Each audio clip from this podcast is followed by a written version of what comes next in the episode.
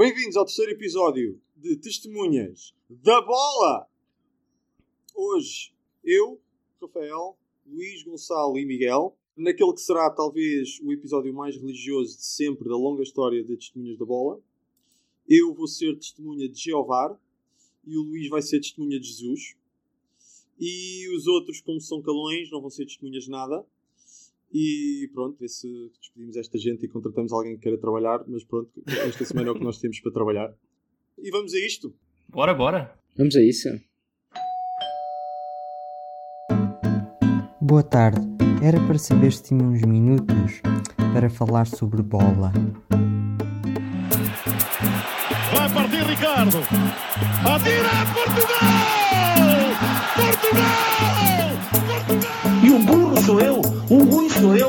O errado sou eu e o, o péssimo treinador sou eu.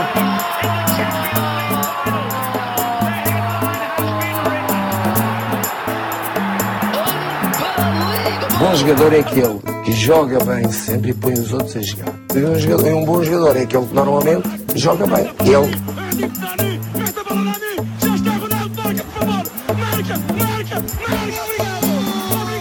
O próximo jogador vai ser o melhor jogador chinês da atualidade. Porque receber o melhor jogador chinês para aqui, vai vir charters todas as semanas de 480 pessoas. Messi to the near post! Messi to the net! Lionel! Again! Skips the line fantastic! And makes the impossible the predictable!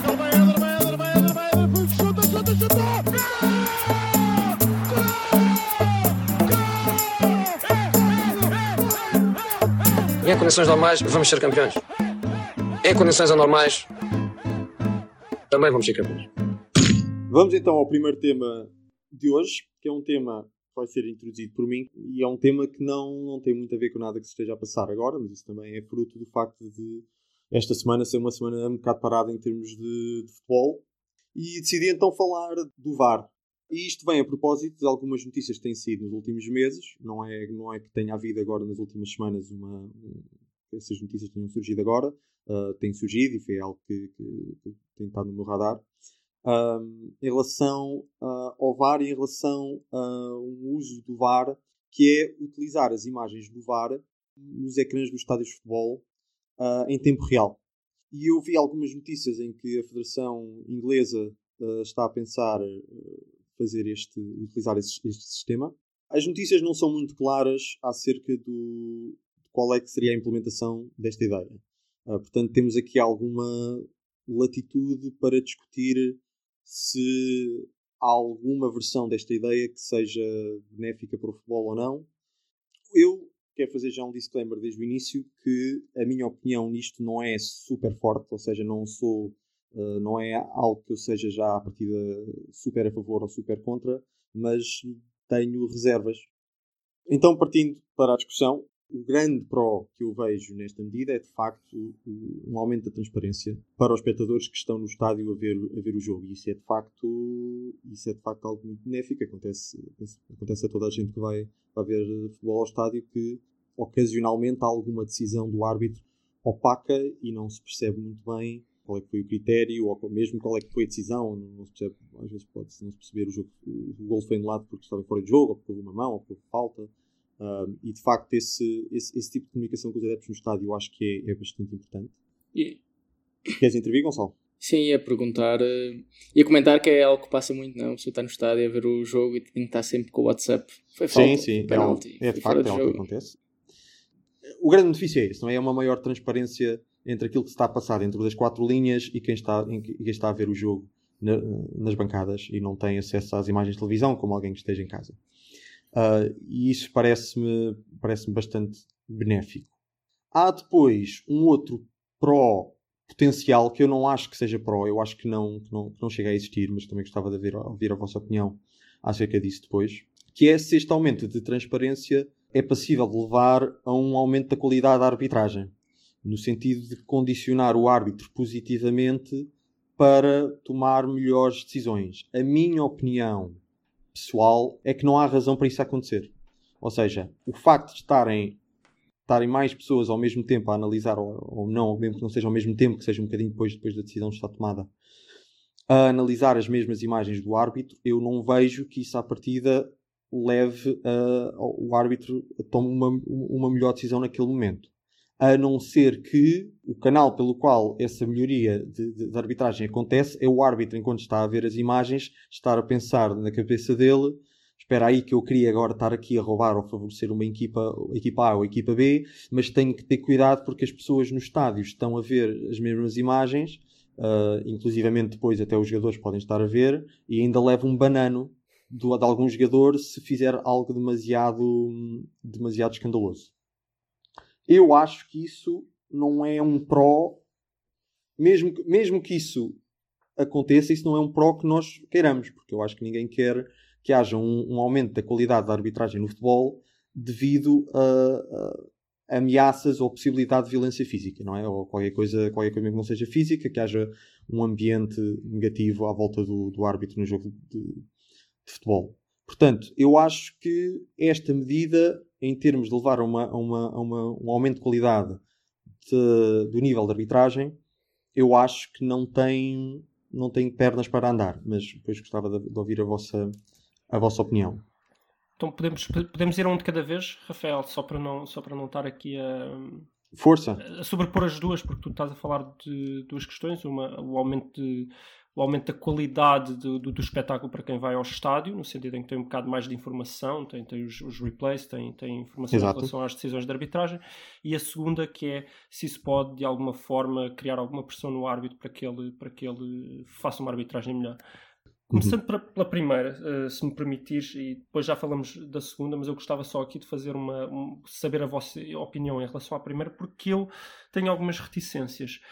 Uh, a questão é uh, exatamente onde é que vocês acham que esta medida terá um impacto positivo? Ou seja, eu, eu sei que tu já o disseste, mas a minha questão é: é relevante esse impacto positivo, essa, esse pequeno extra de comodidade ou esse pequeno extra de informação que um adepto que vai ao estádio tem a nível prático. Isso poderá, por exemplo, sei lá, fazer o adepto ir, ir mais ao estádio?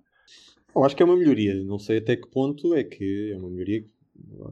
Depois também vai depender de pessoa para pessoa. Não sei até que ponto é que pode levar pessoas que antes não iam ao estádio a, passarem a ir. Eu acho que isso é improvável, mas, mas é uma melhoria.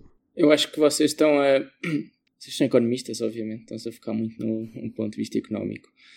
Uh, mas não é o único o ponto de vista económico. Eu acho, estou completamente de acordo com o Rafael quando ele diz que melhora uh, o espetáculo para, para, o para quem está no estádio.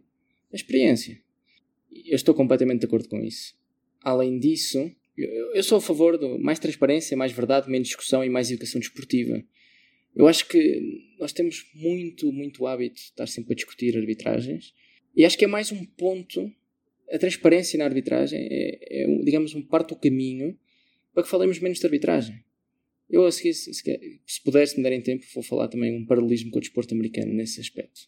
Nós olhamos para o desporto americano e vemos que os árbitros, quando há decisões difíceis, os árbitros recorrem às imagens televisivas há muitos anos. E na NFL ou na NBA, quando essas decisões, eles explicam o porquê da decisão, em direto, no momento. E não, não vem mal nenhum ao mundo. O Rafael, por exemplo, até agora falou de dois pontos. Um que é positivo, pouco ou muito é discutível, e outro que o grande argumento dele contra até agora é não tem eu ainda não fui Eu ainda não fui aos Pronto. contras. Ainda não foste aos não, contras. Já, já, já sei, sei. Eh. De qualquer forma, eu acho que se vai levar mais gente ao estádio, é difícil saber. Mas esse, tem que ser esse o único fator? Se vamos ter eh, mais receitas televisivas ou não, mais receitas sim, económicas. Tu estás, estás a pedir. Esse é o teu ponto de vista económico. Eu estou a pedir um desporto mais limpo, sim, eu estou a pedir um desporto mais transparente, um... eu estou a pedir educação, educação às pessoas que, que vão ao estádio.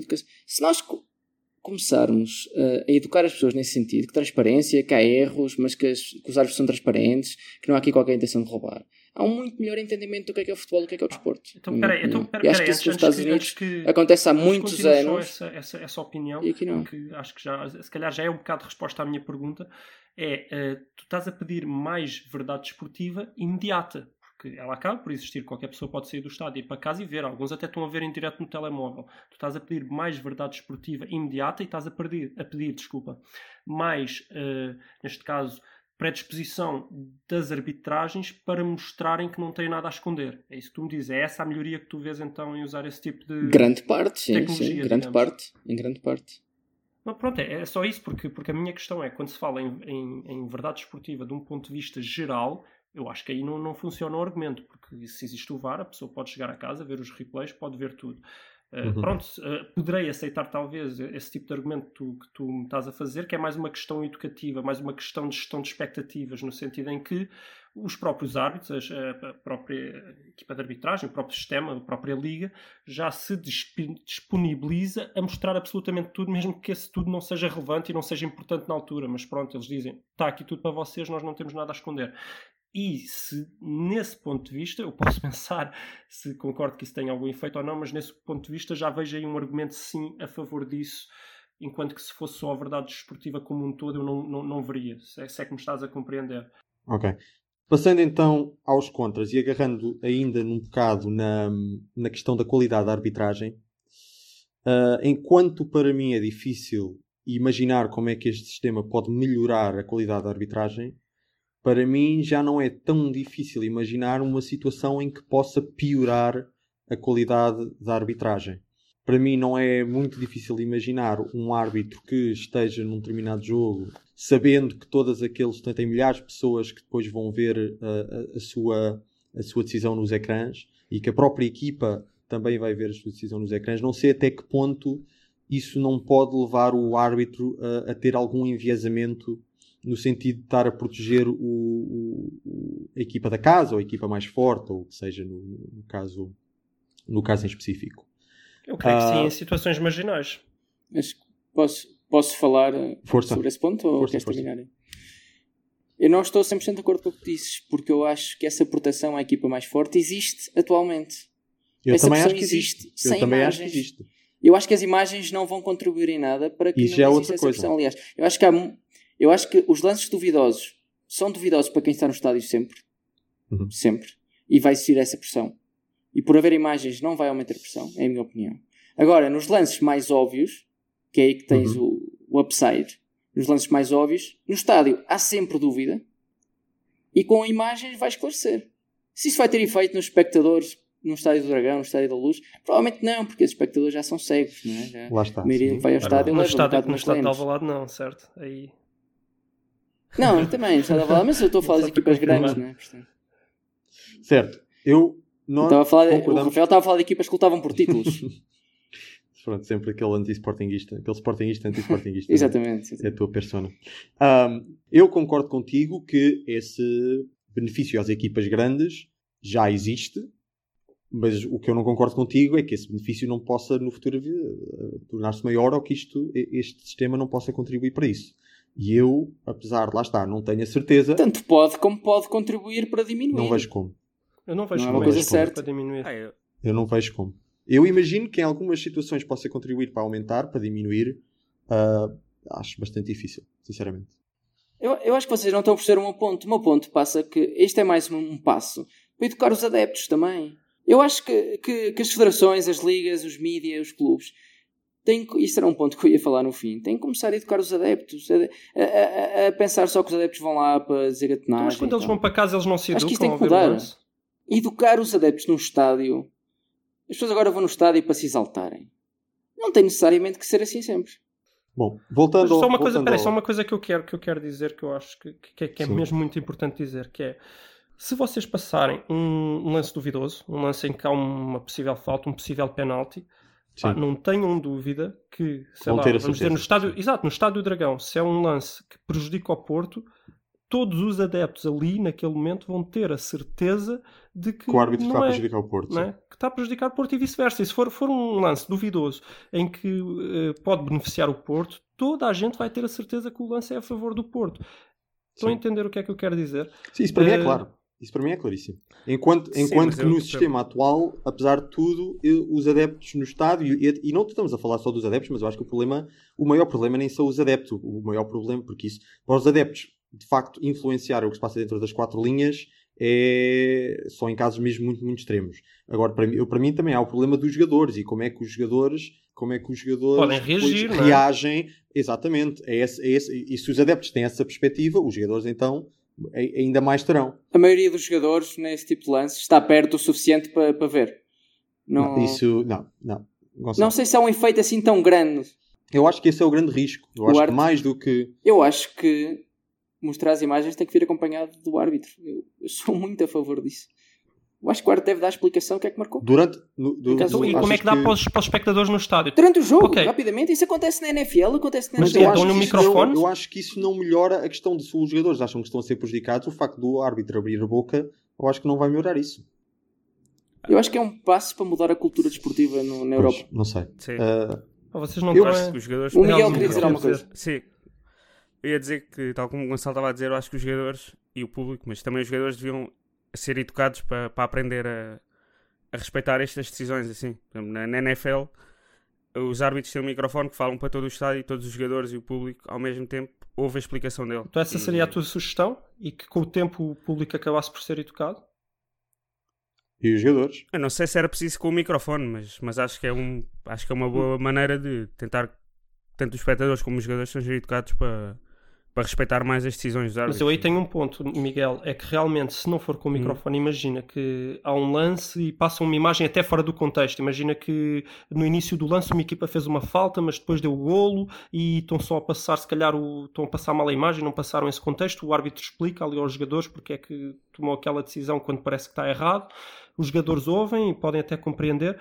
Como é que explicas aos adeptos que estão no estádio se não for através do microfone? E podem se exaltar, podem se exaltar bastante esses adeptos. Eh, ou seja, aí Mas eu sou a favor. Eu sou a favor das duas medidas ao mesmo tempo. Eu acho que vocês estão a esquecer que isto, se calhar no curto prazo, até podia causar alguns problemas. Mas não estão a perceber o ponto que eu e o Miguel estamos a falar da educação desportiva. Eu estou a perceber, eu, para mim. O, o problema dos árbitros, o problema de falarmos só dos árbitros, não existia se calhar há 40 ou 50 anos, não sei quando. Tudo começou quando os clubes começaram a falar dos árbitros, Ah, se aperceberam, porque se aperceberam por essa pressão nos árbitros faz com que estejam mais perto de vencer. Claro, mas isso foi, foi exatamente essa cultura no futebol português e não só que fez com que a cultura desportiva eh, na Europa e no futebol, principalmente, acho que o futebol deve ser o pior caso, não conhecendo todos os outros esportes, fez com que se fale de arbitragens eh, Pois. constantemente, os jogadores, os presidentes, os adeptos. Agora, se nós começarmos a mudar isso, com mais transparência, com explicação, uma explicação tranquila do árbitro, marquei isto por isto por isto, e logo pode-se enganar, eu acho que no médio prazo vai ter efeitos muito, muito positivos. Eu acho que isso não, não adianta muito porque não. Eu concordo que deve haver uma comunicação com os adeptos de que foi marcado isto, foi marcado uma falta, ou foi marcado um fora de jogo, ou foi marcado ou ela houve um puxão. A questão é se essa explicação está em linha com as imagens que os espectadores estão a ver no, no, no ecrã do estádio. E se o árbitro diz que, vê, que viu um puxão, mas eu estou a olhar para, para o ecrã e não vejo esse puxão, ou é, é sempre aquela velha questão no futebol de ah, é a questão da intensidade. Eu acho que é uma situação potencialmente explosiva. E eu- lá está, volto mais uma vez a dizer, eu acho que o problema nem são os adeptos, apesar dos adeptos depois também criarem uma ah, também criarem um ambiente no estádio que é um bocado contraproducente ao, ao espetáculo. Ah, Que já existe, já, mas Rafael, eu acho que isto lá está. que não mas, vai aumentar. não sei, pronto, lá estás tu, pronto. eu- Isso é o, é o dogma que tu também já tinhas há bocado. É o, do, isto não vai prejudicar. Ah, antes já se, já se prejudicam os grandes e, portanto, isto não, vai, não se vão prejudicar mais. Já há um mau ambiente no estádio e, portanto, isto não vai a- a- a levar a um aumento de. a que esse ambiente fique, fique pior. E isso para mim não é nada claro. O facto de nós já estamos num mau estado. Ah, num mau estado ah, do futebol em que já se fala muito de arbitragens e em que, em que já há este clima contra as arbitragens, não quer dizer que, que isso não possa piorar. E não é claro que para mim isto não pior. Também não é, também não tenho a certeza que pior. Mas eu acho que eu, te- eu tenho reservas fortes. E para mim, um árbitro que vá ver as imagens do VAR e diga, pronto, eu marquei um penalti porque houve um puxão ou houve um empurrão. E depois eu sou o jogador da equipa que está. Eu sou o jogador que, que supostamente fez o penalti. E estou a olhar para as imagens e acho absolutamente inacreditável que algum árbitro ou quem quer que seja olhe para aquelas imagens e acho que aquele, aquele, aquele contacto se- possa ser classificado um empurrão.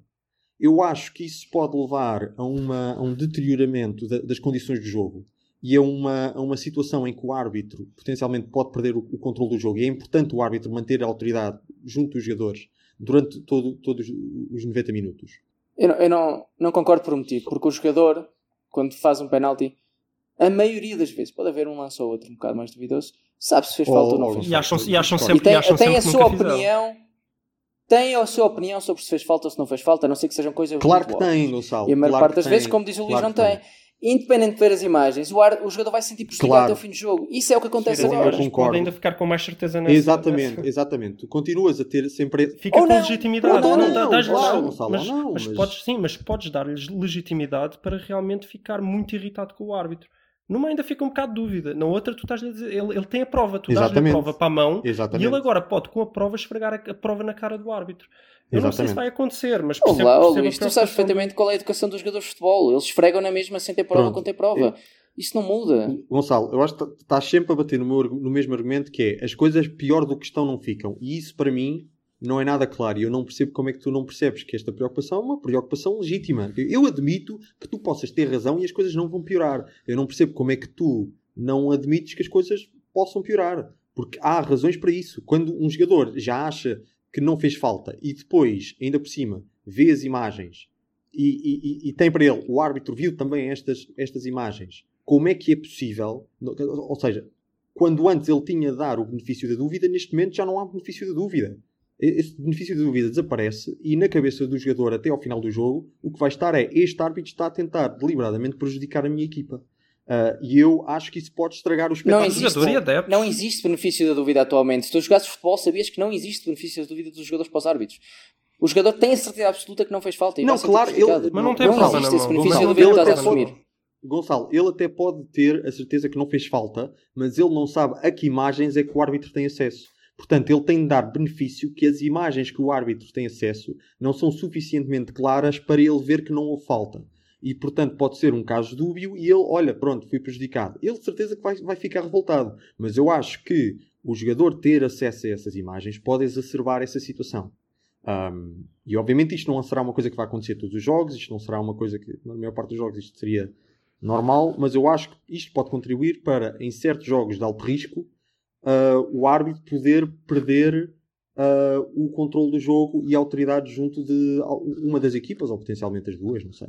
Pronto, eu acho que em relação a isto, já disse o que tinha a dizer, queria só passar para o meu último contra, que vai de encontro àquilo que o Gonçalo estava a dizer sobre, em alguns países, nomeadamente Portugal, ser dado demasiado foco à arbitragem e de ser preciso uma educação, dar alguma educação aos adeptos para não ligar tanto à arbitragem. Ora, a mim parece-me potencialmente muito contraproducente. Se o objetivo é, é, é realmente tirar o foco da arbitragem, então isto parece-me uma má medida, porque isto é exatamente pôr a arbitragem no centro dos holofotes.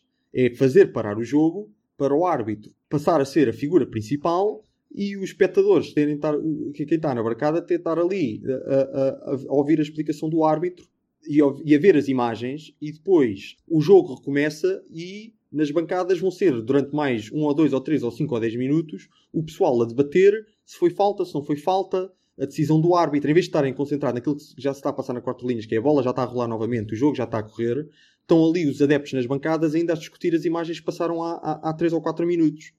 E eu acho que isso, eu acho não- que isso é exatamente aquilo que não se quer. É não dar, não dar esse, é a não espetacularização da arbitragem. Eu acho que a arbitragem faz parte do, do espetáculo por necessidade, mas não devia ser um, espe- um espetáculo em si mesma. E eu acho que isto contribui para a espetacularização do, do- da arbitragem. É é exatamente aquilo que não se quer. Eu quero que, que a arbitragem seja no ao máximo uma coisa invisível. Inteligência artificial, como diz o Colina. Exatamente, uma inteligência artificial ou qualquer coisa assim que decidisse os lances, para mim, ótimo. Eu, quanto menos ouvir falar de arbitragem, melhor. Quanto melhor a qualidade e, e- e- menos discussão houver sobre a arbitragem, melhor. E eu acho que isto é exatamente o contrário. Isto o que faz é que é, é, situações em que hoje em dia, os, quer os jogadores, quer os- os adeptos no estádio, são quase que obrigados a dar o benefício da dúvida ao árbitro, são apresentados com, ahm, com, com elementos extra que os fazem ficar presos ne- nesse momento do jogo ahm, e, tira, e tira tempo e tira atenção ao aspecto que eu quero dar preponderância, que é o jogo de futebol. É, aquilo, é quando a bola está a rolar. São os jogadores, é o treinador, é a tática, é a técnica. E eu acho que esta medida pode, pode ser contraproducente nesse sentido. Eu não estou de acordo. Eu não estou de acordo. Eu acho que, em primeiro lugar, tu não estás habituado a ver desporto norte-americano. Uh, responderia se calhar a parte da tua pergunta. Eu acho que para tirar a espetacularização da arbitragem é dar mais accountability real time ao árbitro, é o árbitro poder explicar aquilo que fez. É os, as, os jogadores e os adeptos entenderem, estando ou não estando de acordo, entenderem a resposta. Eu acho que o grande problema da arbitragem durante muitos anos no futebol foi exatamente não se perceber o que é que os árbitros marcam. Acho que isso Não, é o grande acho que problema. As pessoas não percebem. Mas marcou o quê? Mas fez Não, o quê? não é. Expulsou. Um dos grandes problemas é, é aquilo que dá aso ah, aos tramos do futebol virem para cá dizer que o está a roubar para um lado ou para o outro. Se houver transparência, se houver explicação, se houver ah, imagens, explicação com imagens, eu acho que reduzem muito o problema. A minha opinião é muito parecida com a do Gonçalo. Que usar o vídeo como uma prova e explicação porque é que o árbitro tomou uma decisão, acho que vai reduzir eh, muito queixas e descontentamento com a arbitragem. Uhum. Pode haver casos em que é mais. Eu acho que os piores casos é quando é um lance tão duvidoso que o vídeo árbitro às vezes também não, não ajuda, mas acho que vai ser uma minoria dos lances. Eu acho que no geral vai ser bom. Eu acho que é uma, vai eu, eu concordo que vai ser uma minoria. 80, 90% das vezes será benéfico isto. O problema é que eu acho que esse benefício é relativamente naqueles 10% o custo pode ser bastante, bastante alto. Ah, mas pronto, mas eu percebo esse ponto. Luís, tens alguma coisa a acrescentar a este? este Não, estou teu lado. Estou teu lado e não sei se. se- também não, não, não quero aprofundar muito isso, mas não sei se estar a falar do desporto norte-americano faça sentido, porque é um desporto por turnos, é um desporto com um ritmo diferente. Eh, não sei, não sei se o, se o futebol terá espaço para quebrar tanto o ritmo como tem, por exemplo, a NFL. Mas Pois. Não, não quero aprofundar muito esse assunto por agora. Mas não, não quebra assim tanto, repara, só haver explicação e imagens. Os Então, mas por VAR exemplo, então eu são dar muitos. outra alternativa. E aí talvez eu pensasse um bocado mais no caso. VAR como árbitro principal, VAR longe dos holofotes, lá escondido numa, numa, numa caixinha, e o próprio VAR é quem dá as explicações, pode ser por escrito e passarem por escrito no, no, no Pois, ecrã da, da televisão. E aí, mesmo que os jogadores fiquem chateados, têm que ficar chateados com uma coisa que não estão a ver, com um fantasma. Os jogadores, ficar- os adeptos ficarem chateados, ficam chateados com um fantasma. Para mim é uma excelente alternativa. Tens o mesmo upside, tem menos Pronto. downside. Pronto, eu Gosto. também, eu também gosto. Só Eu acho que- podes é dizer que tem alguma pouca transparência porque não há accountability, né? não há Claro. essa responsabilidade Claro. de, de quem lá está a tomar as decisões. Mas lado, essa accountability tem- surge, de- essa Fora- accountability fora do surge jogo. depois Existe Do jogo, accountability. depois no, quando chegam a casa e vão ver as imagens. Exatamente, ou seja, em lance de VAR, o VAR seria o, o árbitro principal. E eu até acho, desculpem estar a só perder tempo com Mas isto. tá, só, só uma pergunta, Luís. Tu, a ver se eu percebi bem. Disseste só explicação por escrito, Oh, sem ou imagem. por microfone? Não, não, não, não, não. Mostras a imagem e aparece a explicação. Imagina E- por escrito, explicação, ou pois, é o que eu a estava a entender, explicação sim, sim. falada, não sei, uma coisa assim do Porque género. acho que o Rafael entendeu Ah, eu sem entendi imagens. sem imagens, disse eu entendi isso, Não, não, não, eu estava não, eu estava a tentar, eu estava a tentar usar a perspectiva do Gonçalo e, e dentro da perspectiva do Gonçalo tentar dar uma, uma opção a essa perspectiva. Sem imagens também seria, se calhar eu preferiria sem imagens. Sim, eu estava a pensar com imagens, imagens. mas sem imagens seria uma ótima Eu acho opção. que falar sem imagens é, É, mas depois as pessoas podem ver em casa. Ali Claro. têm que acreditar na palavra do árbitro, Sim. não é? E depois em Pois, casa não iam vem. acreditar. Agora, eu também Mas, gosto. isso- mas então, Volta- então, mas eu agora posso fazer, o, posso fazer o, o, o, o, que vocês dizem que é têm de acreditar. Pronto, mas é preciso haver uma, uma educação dos adeptos para acreditar no árbitro. Pronto. Exatamente, Eh, para dar credibilidade ao árbitro. Mas eu acho que essa educação parte pelo, pela Pronto. explicação. Então, mas aí estaria a explicação. Passa por tu deixares de tratar. Passa... Sim, sim, também. Eu, eu não estou sem- eu não estou em desacordo contigo, atenção. Eu meteria as imagens, mas pronto. Já, já é um passo. O que tu dizes já é um passo. Eu que. Eu acho que é, já é momento, em 2019, deixar de tratar os adeptos como uma espécie de seres que não entendem as coisas, que não entendem a transparência, que não entendem a explicação. Há alguns que não vão entender, mas eu acho que a maioria das pessoas que estão no estádio vão entender. E, e, e para, para eles começarem a entender e para começares a educá-los, tens que mostrar um passo do teu lado em, em relação à Mais uma vez, concordo, um concordo mas o meu problema é o que é que, é o que é que essa minoria pode fazer. Essa minoria tem que ser banida dos estádios. Eu estava mesmo à espera que tu viesses falar disso.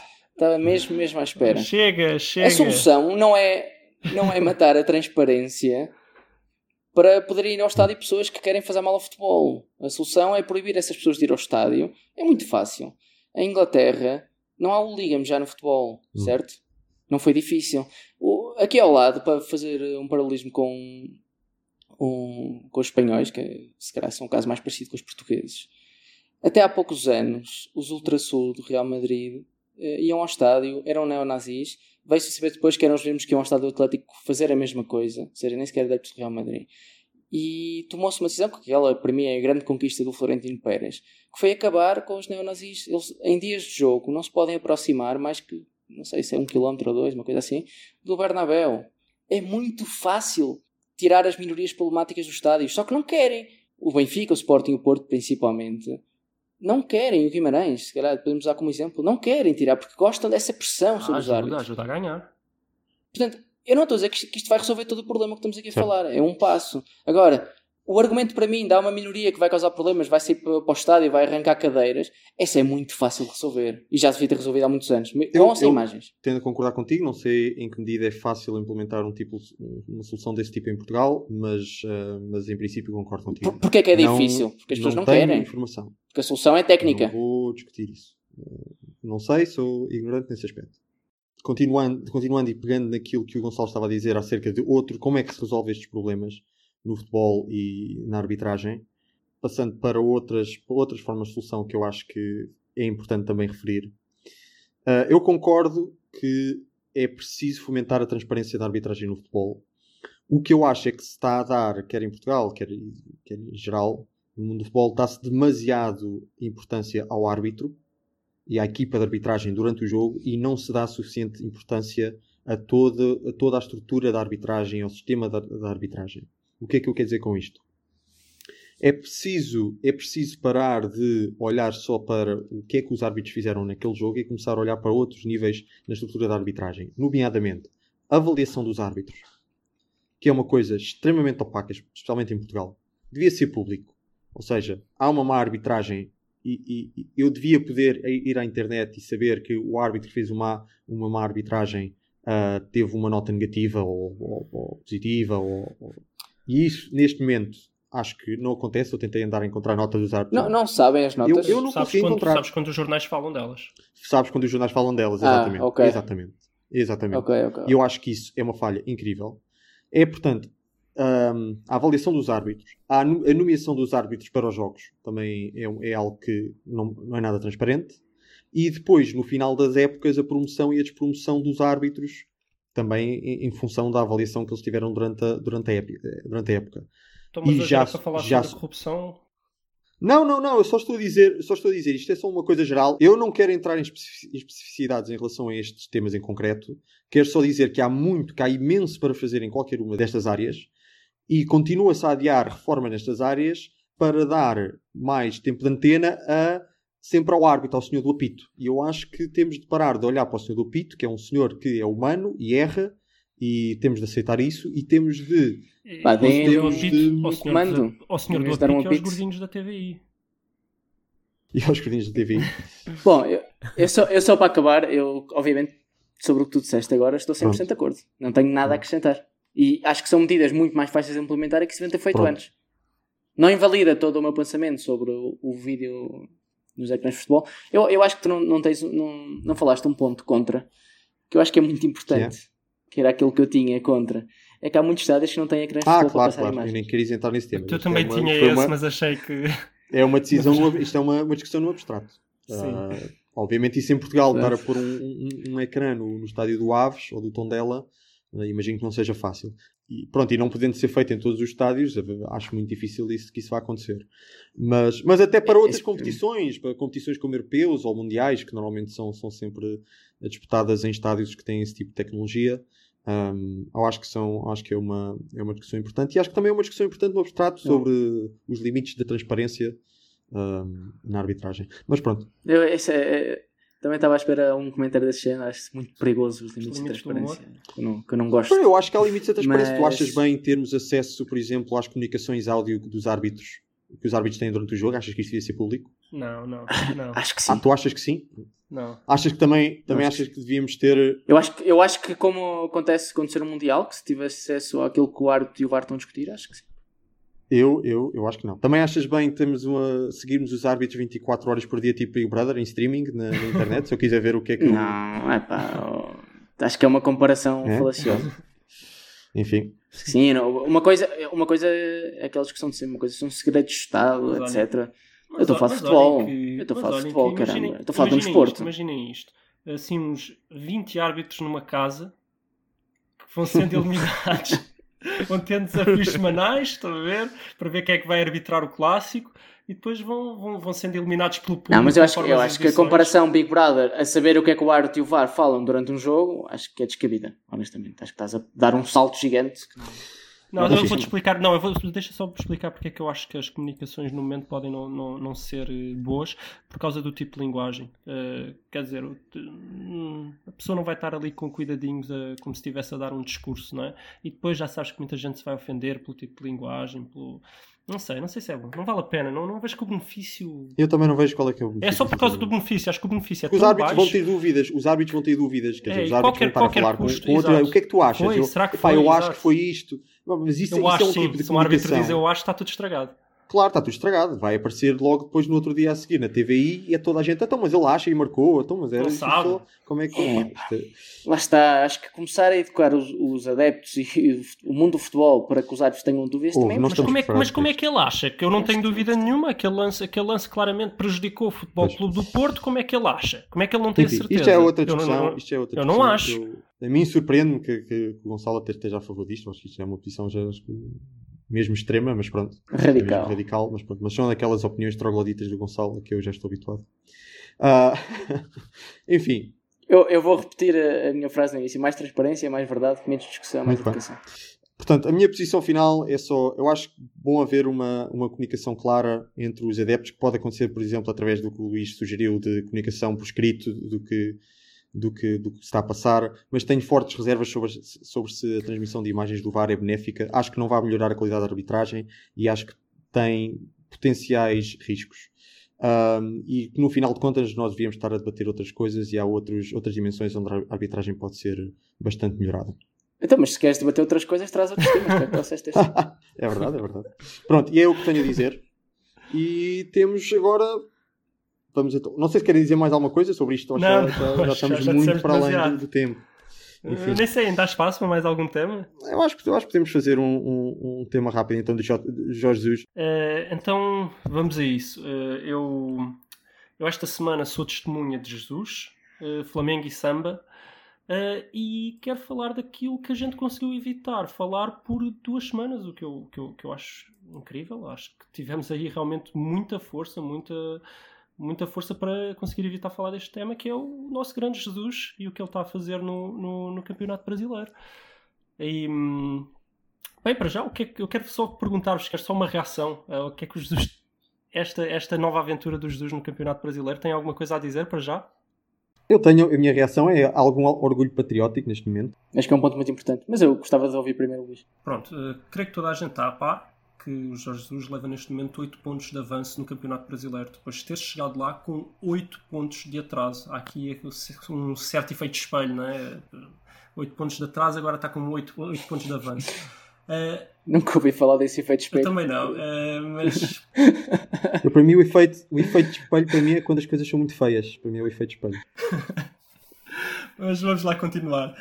Eh, então, vou só fazer aqui um breve resumo do, do que foi esta aventura até agora do Jesus no Brasil. O Jesus foi contratado para, para treinar o Flamengo, como toda a gente sabe, e a partir daí eu creio que 99% dos portugueses estejam a, a seguir o Campeonato Brasileiro. E ele chegou lá eh, numa pausa que tinha sido feita para, para a Copa América e teve algum tempo a preparar a equipa e começou num jogo, eh, o primeiro jogo do Jesus oficial, começou a, a jogar a, a Copa, a Copa do Brasil no estádio do, do Atlético Paranaense.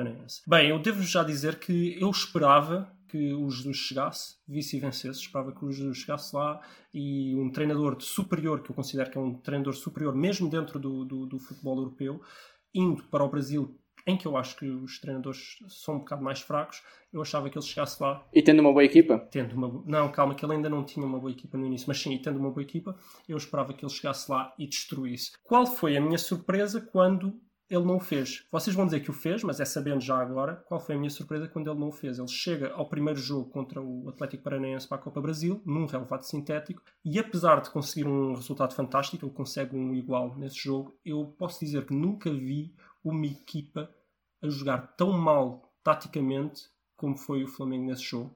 Uma equipa completamente perdida, que não sabia fazer uma, uma, uma linha defensiva atrás, não sabia onde meter as suas linhas, eh, não, não sabia em que zona do campo. Mas isso surpreende. Um, um treinador chegar num jogo para a equipa a jogar. O rapaz Não, não, chega não, lá não, não, em exato. três semanas, tem que mudar completamente o esquema tático, a forma de jogar. Em três ou quatro semanas eh, que tenha sido. E surpreende, Surpreende que porque eu sou a ingênuo. equipa estivesse perdida em campo. A mim Exatamente, não. surpreende porque eu fui ingênuo. Eu achei que Jesus fazia milagres e faz, mas nem, nem Jesus faz milagres em um mês. Porque foi exatamente uma frase que ele utilizou lá no Brasil quando lhe perguntaram. E, e eu estou a pegar nesse jogo em particular exatamente para discutir isto. Qual é a diferença tática da Europa para o Brasil, ao ponto de eu nunca ter visto jogadores tão perdidos taticamente em campo. Uma, uma, uma aberração. Os laterais não, não conseguiam eh, entrar na, na, na linha defensiva, na linha do fora de jogo, não conseguiam. Estavam sempre mais atrás, mais à frente, ou estavam mais à frente e perdiam nas costas, ou estavam mais atrás, punham um jogador em jogo.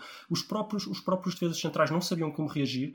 O meio campo estava a pressionar demasiado à frente. Os avançados, então, parecia que estavam a marcar a linha de fundo da equipa adversária e levaram um banho de bola de uma, de uma equipa muito bem organizada e com uma qualidade técnica muito superior naquele momento, né? Uh, naquele momento, e de facto fiquei impressionado e comecei a ver as coisas a ficarem feias. E a coisa demorou muito tempo até uh, assentar para o Jorge Jesus, mas finalmente assentou. E neste momento. Foi até ao fim de agosto, não? Uh, demorou. Ele teve uma fase muito complicada, teve esses jogos, foi eliminado da Copa do Brasil. Eu, infelizmente, estava no estádio, no Maracanã, a ver o Jesus ser eliminado. Estava lá, depois teve, teve um jogo contra o Corinthians que empatou fora, teve um jogo que perdeu contra o Bahia, numa altura em que até já se esperaria que estivesse na fase de viragem. Teve uma fase muito má, foi na Copa dos Libertadores, quando perde 2-0 em casa do Emelec e depois tem que virar no, no, no jogo de volta, no Maracanã, tem que virar para. Marca, fa- fazem 2-0 Para 2-0 e vencem em penaltis. Ele tinha perdido a Copa do Brasil em penaltis, vencem em penaltis. Eu acreditei que fosse esse o ponto de viragem. Acho que foi, mas realmente no jogo a seguir levam 3-0 do Bahia fora e as pessoas começaram ali a perder um bocadinho a crença. Mas desde aí o Flamengo está imparável, as coisas que finalmente começaram a acertar, os jogadores, os melhores jogadores que estavam lesionados começaram a jogar, eh, todos eles começaram a compreender muito melhor as ideias do Jesus e neste momento o Flamengo joga com um clube europeu, eh, sobretudo um clube europeu treinado pelo Jorge Jesus. Ajudou trazer alguns europeus, não é? Jorge Jesus conseguiu fazer isso, foi buscar dois jogadores essenciais para as, para as laterais, o Filipe Luiz e o Rafinha, para conseguir implementar táticas europeias, sobretudo uma linha de defesa bem subida que sabe jogar com, com fora de jogo. Pronto, ele fez isso muito bem, implementou as táticas dele e está a ter, está a ter este grande sucesso, como, como todos estamos a ver. Agora, a minha pergunta é: vocês estavam à espera disso? Eu não tinha grande opinião. Eu tinha a esperança que sim. Eu sou fã do Jesus já há muito tempo. Não era fã do Jesus do Benfica porque o coração não deixava. Mas é, assim, olhando para trás, eram aquelas coisas da juventude. Eu não tinha opinião. E acho que muita gente não tinha opinião em Portugal. Pegando na tua, uma das tuas perguntas iniciais, que é qual é a diferença entre o Brasil e Portugal em termos de tática? Não sei, não sabia. E ninguém sabia. Porque ninguém via o futebol brasileiro. Eu, eu não sei falar do Campeonato Brasileiro a não ser nos jogos do Flamengo, porque eu não vi mais nada. Também não, não quero entrar aqui fingir que sei muito disso, não sei. Agora, aquilo que é espetacular, eu não me lembro, tirando jogos da seleção, de ver um país tão unido à volta de uma causa no futebol como o JJ no Flamengo. Nem o Mourinho no Chelsea. Estás a falar de qual país? Estou a falar de Portugal. Ah, sei que estavas a falar do Brasil. Pois, exatamente.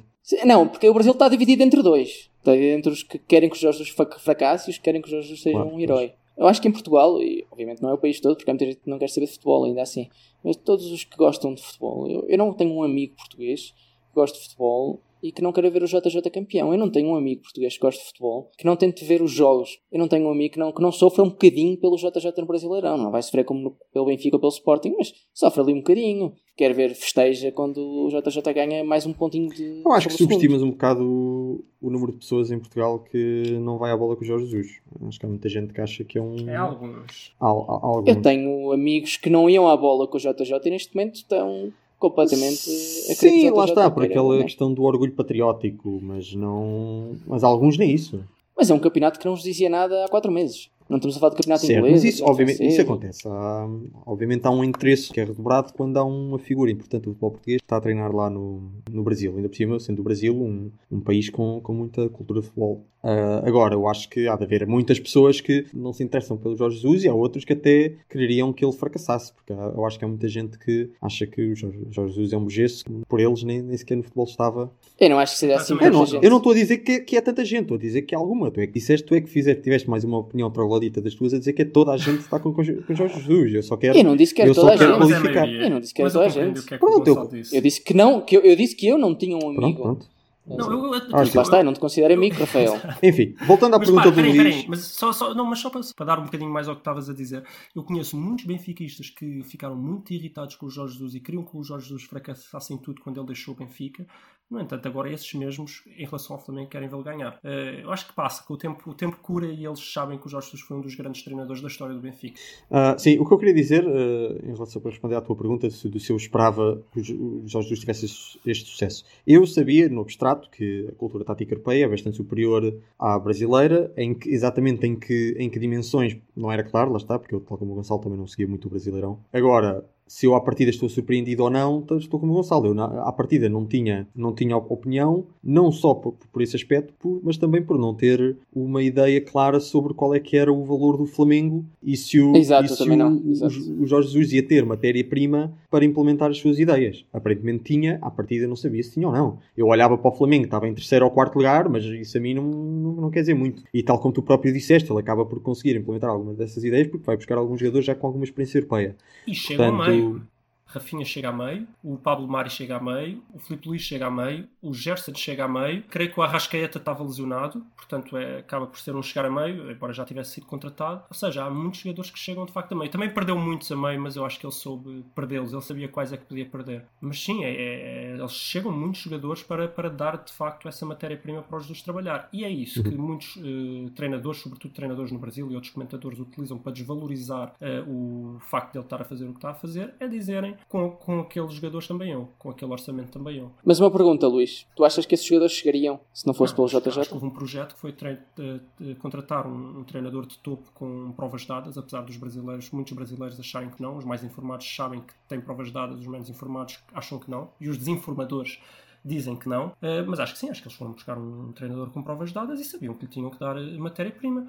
Eh, além disso, também acho que Mas não só da matéria-prima. Não achas que o, que o JJ tem peso na escolha dos jogadores? Tem, E o tem Pablo peso Mari foi trazido, alguma Pablo potencial foi conversa? pelo Jorge Jesus. O, o Jorge Jesus eh, também teve muita força na contratação do Rafinha, do Gerson, do Filipe Luís. Também teve muita força na Eu- eu vou dar um exemplo- de contratação de Eu Balotelli. vou dar um exemplo claro. Estava no dia a ver um jogo do Flamengo e o comentador estava a dizer que o defesa esquerda, que agora é suplente, O René. é, foi dos melhores jogadores do ano passado, uma coisa assim do género. Mas o JJ percebeu que não servia ter que ir o Filipe Luís, que era outro treinador, tendo um dos melhores jogadores numa determinada posição, não teria Não, trocado. mas ele sabia que precisava um de exemplo. experiência lá atrás para implementar um, um, um sistema Claro, europeu. ele E sim. que, e que agora Ele esses podem sim. ensinar os outros para que eles consigam jogar. E esse René tem jogado cada vez mais. Agora o, o, o Filipe Luís está lesionado, ele tem jogado, mas mesmo quando o Filipe Luís estava, estava bem, eh, ele poupava muito o Filipe Luís porque confiava no, no, no René. E, e é isso, é, é- mete os mais velhos a fazerem certo e os mais novos vão aprendendo com esses. É, é muito essa a Sim, Mas ele, ele em Sim, particular, ele, ele. ele. E continua a dizer que o estilo de jogo, apesar de ele ter realmente uma grande equipa, o estilo de jogo é o estilo de jogo dele. Tu vês, tu vês este Flamengo a jogar e tu consegues imaginar o Benfica dele em várias situações. Não é? Se tu, entre aspas, se tu fechares os olhos para os nomes que lá estão, se tu tentares não ler nomes, te esqueces que a camisola é vermelha e e preta, podia muito bem ser o Benfica a jogar em Portugal, porque tem mesmo, tem, tem aquela identidade de Jorge Jesus. E eu acho que isso ninguém lhe pode tirar. Podem dizer que tem muita qualidade e outro treinador talvez também se fosse campeão, mas não com aquela identidade, não com este nível ofensivo, esta avalanche, avalanche ofensiva que ele, que ele coloca. Mas se calhar não começando, não com o efeito espelho, não é? O- Desculpa. Ah, não. Recuperar 8 pontos e dar mais 8 no Brasil, em que tu tens 12 grandes. Atenção, vou repetir outra vez: 12 grandes. Conseguir séries de 8 vitórias e conseguir recuperar 8 e pôr mais 8 em cima é um feito. Em É um três feito. meses. Me- Estamos a falar em três meses e pouco. equipa, é um feito. Uhum. Eu acho que sim. concordo. Não tenho comentários fora, fora do Flamengo. Acho que foi o Então, está já, já que vocês não têm comentário em relação à pergunta que eu vos fiz, eu vou-vos deixar aqui um comentário de, de uma pessoa que tem uma opinião muito forte, que se chama Jorge Jesus, e disse, quando estava na Arábia Saudita, os treinadores brasileiros estão desatualizados no que diz respeito à tática, continuam a ser muito bons treinadores no que diz respeito à técnica, são treinadores que têm grandes jogadores e que sabem potenciar o valor individual desses jogadores, mas que, por causa disso, acabam por sofrer dessa maldição, né? a maldição dos recursos que também existe em economia, acabam por sofrer dessa maldição e não têm que encontrar soluções estáticas para resolver os seus problemas. Como não procuram essas soluções estáticas, acabam por ser treinadores que estão ultrapassados, isto nas palavras do, do Jorge Jesus, taticamente, e pronto, é o nosso guru a dizer, não sei o que é que vocês têm a dizer, concordam com isto, esta... esta... Eu, com o Jorge Jesus não é inocente, ele é muito inteligente. Eu de certeza que ele, quando estava na Arábia, já estava com alguma coisa fisgada para ir para o Brasil. Também é possível. Porque ele não ia dizer isso assim de forma inocente. É a minha opinião. Eu tenho pena que eles ainda não tenham encontrado aquela declaração em que ele diz que os jogadores sul-americanos são Jogador semelhantes aos brasileiro. brasileiros. Isso é. Exatamente.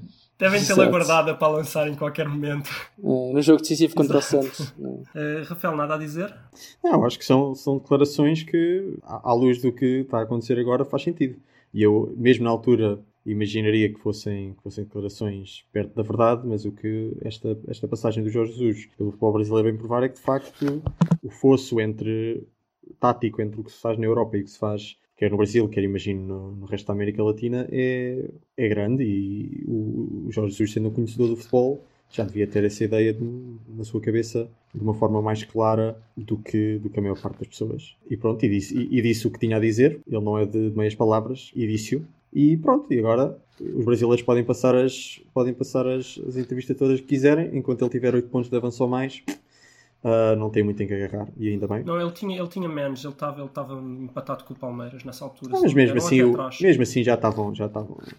a jogar bem. Não, e é pronto, curioso agora- que ele não, ele não, ele não negou. eh, ele teve o treinador do São Paulo a defendê-lo e a dizer: Ah, ele disse isso na altura, mas ele agora está cá, já tem, já tem outro conhecimento da realidade brasileira. Com certeza que ele não voltaria a dizer isso. Quando, quando a mídia lhe perguntou, ele ficou irritado. Não conhecem o Ok. É, ele, ele ficou, ele ficou irritado, ele disse que por favor não, não lhe voltassem mais a fazer aquela pergunta, pelo caso estava encerrado, mas antes de dizer isso, ele basicamente disse a mesma coisa por outras palavras, de uma forma mais subtil, mas ele, ele voltou a, a dizer a mesma coisa.